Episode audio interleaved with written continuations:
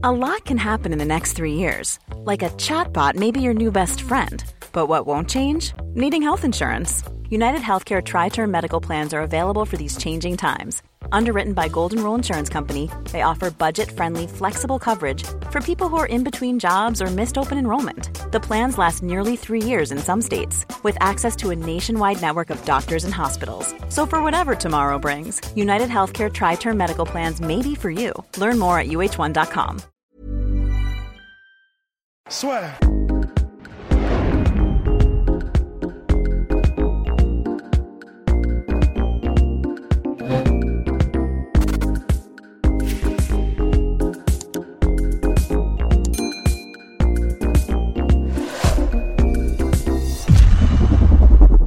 Bien, bonjour à toutes et à tous, bienvenue dans le podcast La Sur. Il est 5h12 du matin. Cyril Gann vient de s'imposer par ticket au deuxième round contre Junior Dos Santos. Mission accomplie pour Cyril Gann qui, après avoir euh, martyrisé, matraqué la jambe avant de Junior Dos Santos, a accéléré dans le second round. Un jab pour le sonner, un coup de coude pour définitivement valider le knockdown, et puis ensuite frappe au sol pour terminer.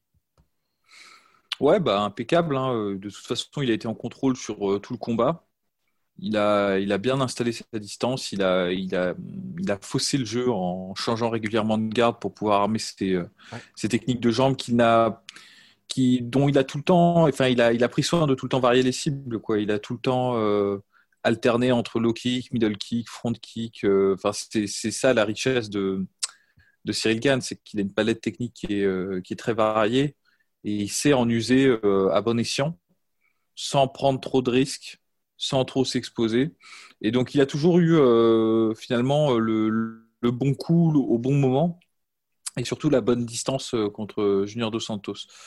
Donc, euh, et Dos Santos, quant à lui, euh, bah, il alors, il n'a pas été euh, battu là où il est battu habituellement, c'est-à-dire il n'a pas été euh, contraint contre la cage, mais il était perdu, quoi. Il n'avait pas, il avait pas d'arme en fait euh, pour faire face à ça. C'est-à-dire c'est, terrible, mais il déclenchait pas ses coups.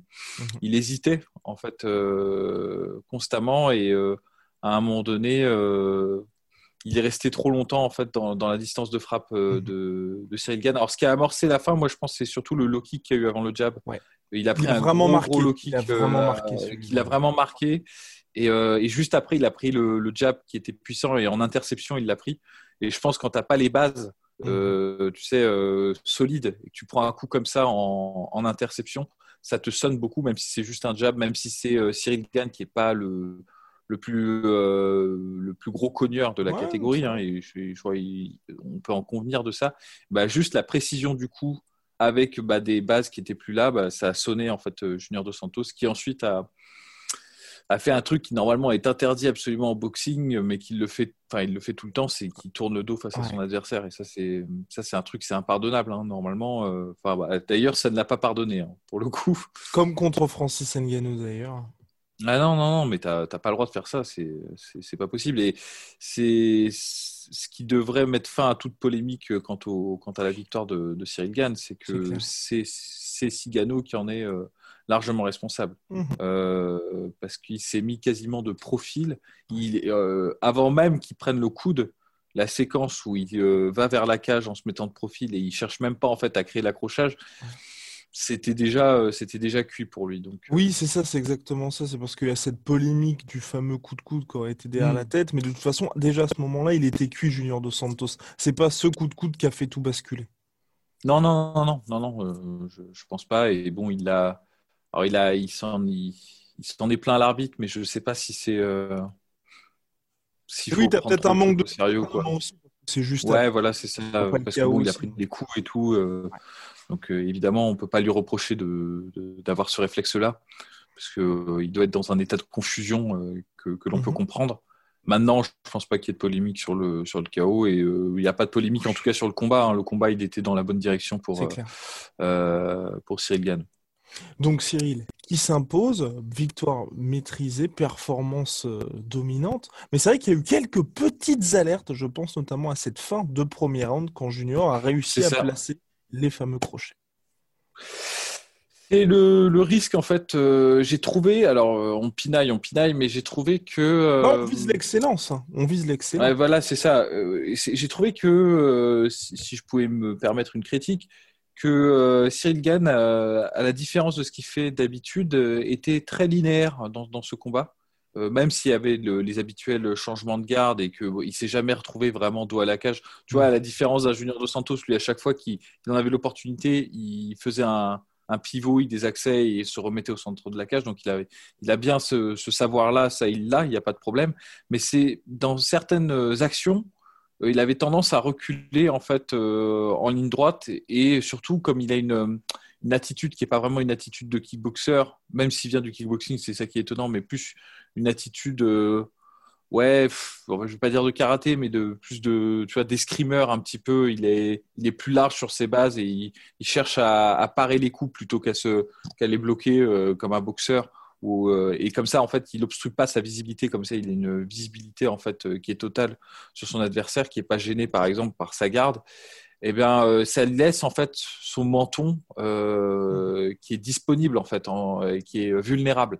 Et c'est vrai qu'il y a plusieurs moments, donc il y, a, les deux crochets qu'il prend à la fin du, premier round, qui, qui, l'ont secoué, je pense un, petit peu, enfin parce que on l'a vu après, comme il est toujours un peu sautillant, c'est normal qu'il soit, que lorsqu'il prenne des chocs, ils réagissent un peu plus que quelqu'un qui est ancré sur ses positions. Mais néanmoins, on a vu qu'il était un peu moins, euh, moins sûr de lui, tu vois, sur, euh, sur, sur, cette fin de, sur cette fin de round. Mais aussi, il y a plusieurs moments où, quand il envoyait ses kicks, euh, il y a certains crochets de Cigano qui sont passés, mais vraiment pas, pas loin du tout, en fait. Et on sait que ce type de coup en poids lourd, euh, quand tu es sur une jambe parce que tu es en train de kicker et tout, bah, ça pardonne pas. Tu vois. Donc c'est vrai qu'il il prend des risques en fait. Il prend des risques et euh, bah, pour le moment ça paye, mais euh, ça, ça, reste des alertes en fait qu'il faut en fait garder. Il faut qu'il les garde à l'esprit. Il faut qu'il poursuive ses efforts pour que, en fait, pour dissimuler un peu plus ses intentions et pour éviter, tu vois, d'être trop vulnérable quand il, quand il recule. Parce que là, bien évidemment, on pense, on pense à l'ombre imposante de Francis Ngannou parce que c'est finalement le plus gros danger pour Cyril hein, qui aura toujours cet avantage technique et sa, sa, palette absolument énorme en striking. Mais c'est vrai qu'avec la cacahuète de l'espace de Francis Ngannou il suffit d'un coup tout simplement. C'est ça. C'est ben, en fait c'est le là maintenant on, ne parle plus finalement de de combats qui vont lui permettre de monter. Là, comme il vient de battre euh, Junior de Santos, il est d'emblée cassé euh, dans les. Euh, ouais, il est septième et là, le euh, seul. D'ailleurs, ce qui est intéressant, c'est que là, tu as Volkov, Overeem qui sont bookés. Curtis Blades contre Derrick Lewis qui vont aussi s'affronter. Donc le seul mec qui est dispo là, qui est hors Francis, parce que Francis, pour moi, il est entre guillemets un petit peu intouchable puisqu'il va, il va combattre pour le mmh. titre, c'est Jairzinho Rosenstruck pour moi, qui est numéro 3 mondial. Bah voilà, euh, c'est, et donc Jairzinho Rosenstruck euh, présente ce type de risque-là, tu vois, pour lui, parce que parce que c'est vrai qu'il est plus, il est un peu plus véloce maintenant que Junior dos Santos. Junior dos Santos, on l'avait dit dans la preview, euh, a considérablement ralenti. Et, et ça, ça s'était vu, pareil, dans, pendant ce combat, il y a beaucoup de coups qui étaient, qui étaient assez lents en fait, de la part de, Junior dos Santos, qui permettaient en fait à, à Cyril Gann de les esquiver juste avec un, un retrait un peu du buste. Mais ce type de, technique, c'est un risque à prendre avec euh. Bon, qui est pas, le plus rapide, Jairzinho Rosenstruck. Non, non putain, je suis fatigué. Jairzinho Rosenstruck, c'est pas le plus, le plus rapide, mais euh, t'as pas le droit à l'erreur avec lui. Ça, c'est clair que s'il te touche, euh, il te couche. Donc, euh, c'est. c'est vrai que ce serait un test intéressant dans la perspective. Finalement, c'est ce que j'allais dire, c'est que maintenant les, les combats qui font un peu peur pour, pour, pour, pour Cyril Gann il faut qu'il les ait en fait en tête, même si c'est pas les prochains combats qu'il aura. Il faut qu'il commence à réfléchir à partir d'aujourd'hui en fait à une façon de se préparer en amont pour ces combats-là. Mhm. Euh, moi, j'en vois euh, deux vraiment qui sont qui sont très risqués pour lui euh, dans ce qu'il nous a montré pour le moment dans l'octogone, c'est Curtis Blade et, Francis Ngannou. C'est les, qui sont les meilleurs. Hein, complètement différentes. C'est ça, mais qui sont de toute façon les meilleurs de la catégorie si on nommait le, si on nommait le, champion actuel. Quoi. Donc il faut qu'il ait ça en tête. Les deux présentent, euh, présentent des forces et euh, un challenge évidemment différent. Euh, Curtis Blade, c'est un peu plus l'inconnu parce qu'on n'a toujours pas vu ce que valait Cyril Gann sur son dos et face à un, lutteur de ce calibre-là. Et euh, Nganou, c'est justement c'est l'inquiétude que j'ai quand je à, la vision de ce combat contre contre Junior dos Santos, parce que je pense que Nganou est excessivement rapide, très bon contreur, qu'il a un très bon coup d'œil et qu'il est prêt à prendre quelques coups Ah, pour oui. pouvoir placer son coup à lui. On l'a vu dans son combat contre Rosenstruck, Même il contre fait un peu fi de sa défense. Même contre Ouais, même contre Miocic, Au tout à fait. troisième round, il restait dangereux. C'est clair, c'est tout à fait ça. Donc c'est vrai que, euh, compte tenu de ce qu'on a vu dans ce combat, il y a des risques et il y a des alertes en fait. Et euh, il faut qu'il se prépare en fait par rapport à ça. Ça, c'est- clair. Mais ça, c'est parce qu'on on se projette un peu Oui. euh, à l'avenir. Et c'est- euh, Et c'est dingue que pour un mec. Sinon, la, performance est 2018. impeccable. Mais c'est clair, mais c'est clair. C'est clair, c'est pour- enfin, la- la- l'ascension est fulgurante, mais c'est quelqu'un d'extrêmement tal- talentueux, qui a énormément de potentiel et qui le, qui le, ouais, qui le, putain, qui le, oh la vache, je suis fatigué, je trouve plus mes mots. Qui est extrêmement potentiel et qui l'exprime et qui l'a exprimé ce soir-là euh, dans l'octogone. Bon, bah mon cher Polydomso, je pense qu'on a été complet sur la suite pour Cyril Gann. En tout cas, pour le coup, vraiment vivement la suite. J'espère qu'il va combattre quand même assez tôt euh, en 2021. Et c'est vrai que le combat contre Rosenstruck, et c'est là que c'est un peu compliqué, mine de rien, pour Cyril, c'est qu'avec cette victoire sur Junior qui est septième, il devrait normalement prendre sa place. Ensuite, là, on a dit, selon toute vraisemblance, c'est Rosenstruck parce qu'il est dispo, ou sinon un membre du top 5. Et après, en fait, avec une victoire là, bah, ce serait le titre, en fait. C'est le grand malheur de cette catégorie en fait, c'est que Tetra, bah, c'est ce qui est arrivé à Ngannou. Et puis hein, surtout que l'UFC pourrait manière. être tenté de le pousser aussi quand même, Cyril. Mais carrément, mais carrément, surtout avec euh, l'ouverture du, du, enfin, Ouais. de- du marché français et tout. Donc c'est une aubaine pour eux. Parce qu'il est, il est jeune, il présente bien, euh, il est très, extrêmement sympathique, il a déjà une base de fans euh, locaux qui ne demandent qu'à être développés. Donc c'est du tout cuit pour eux. Si jamais il gagne et qu'il termine euh, Rosenstruck, euh, pff, ils vont être obligés de le précipiter. Alors ils pourraient faire les choses bien et attendre. Mhm. Le faire combattre, je sais pas, le gagnant de euh, Overeem euh, Volkov, Volkov, par exemple. qui serait magnifique. serait pas mal. Ouais, ce serait un beau Ouais, ce combat. serait- Surtout si Ce Overeem un très beau combat. Si c'est Overeem, ce serait vraiment pas mal parce que c'est il y a, y des- il y a des similitudes entre les deux Mhm. combattants euh, clairement. Donc euh, ça, ça pourrait être, je- je- c'est peut-être un peu présomptueux de dire ça, mais un beau passage de flambeau entre Alistair Overeem Ouais. et, euh, et on l'espère en tout cas. on l'espère en tout cas. Et donc euh, ce serait ce serait la façon, on va dire, je pense intelligente de, de faire Ouais. plutôt que de le précipiter euh, parce que mettons, imaginons. Bien d'accord. Euh, surtout qu'il a le temps. C'est ça aussi. Posons, Il l'hypothèse que, que, que Ngannou gagne contre, contre Stipe Miocic. Ouais. Euh, et que Cyril Gann gagne contre, du coup, contre Rosenstruck. Ouais. Le précipiter contre Francis Ngannou à ce moment-là. Non. Surtout qu'en plus, il y a John Jones maintenant. Donc tu donnes. Ouais, en plus, il y a ça, donc. Tu fais Jo- Jones Ngannou comme ça. Ngannou est content parce qu'il gagne vraiment pas mal d'argent avec ce combat-là.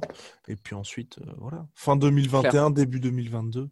Cyril contre Francis. Bercy. Où aller Permettons-nous de rêver au Stade de France. On Comme peut ça, tout- imaginer, ouais. Comme ça, tout le monde est content. Mais ce sera plutôt à Las Vegas hein, euh, si c'est combat pour le titre. Très certainement, ouais, je pense. Donc voilà, je pense que nous sommes complets. Euh, belle performance de Cyril, bravo à lui, bravo euh, au MMA Factory qui poursuit euh, cette ascension fulgurante parce que cette année, je crois qu'ils ont eu pop, pop, pop, t- deux signatures, deux signatures à l'UFC avec Nassourdine Imavov, Alan Bodo, et puis donc là, Cyril qui poursuit son ascension. Et puis avec Morgan Charrière, c'est un 2 Bah, sur 2 pour les Français. Ouais. Morgan Charrière, euh, c'est NRFI, Team Chapa, euh, Kente, donc bravo. Bravo, bravo MMA français, là franchement, C'est cool. Ça fait plaisir, ouais. ça fait plaisir Cocorico. Bien mon chapeau et d'Omso, on va, on va poursuivre avec cette UFC 256 Carrément. avec euh, bah, Tony. Ferguson là, qui va bientôt combattre, Ah oui, non, non, là, il y a encore le combat de. Mackenzie Dern, Mackenzie Dern. Ouais, carrément. Et puis ensuite, c'est euh, Ferguson. et bah Ouais. Big à Salut. Protein, moins 38% avec le code de la sueur, moins 10% sur tout Venom avec le code de la sueur. Salut mon et d'Omso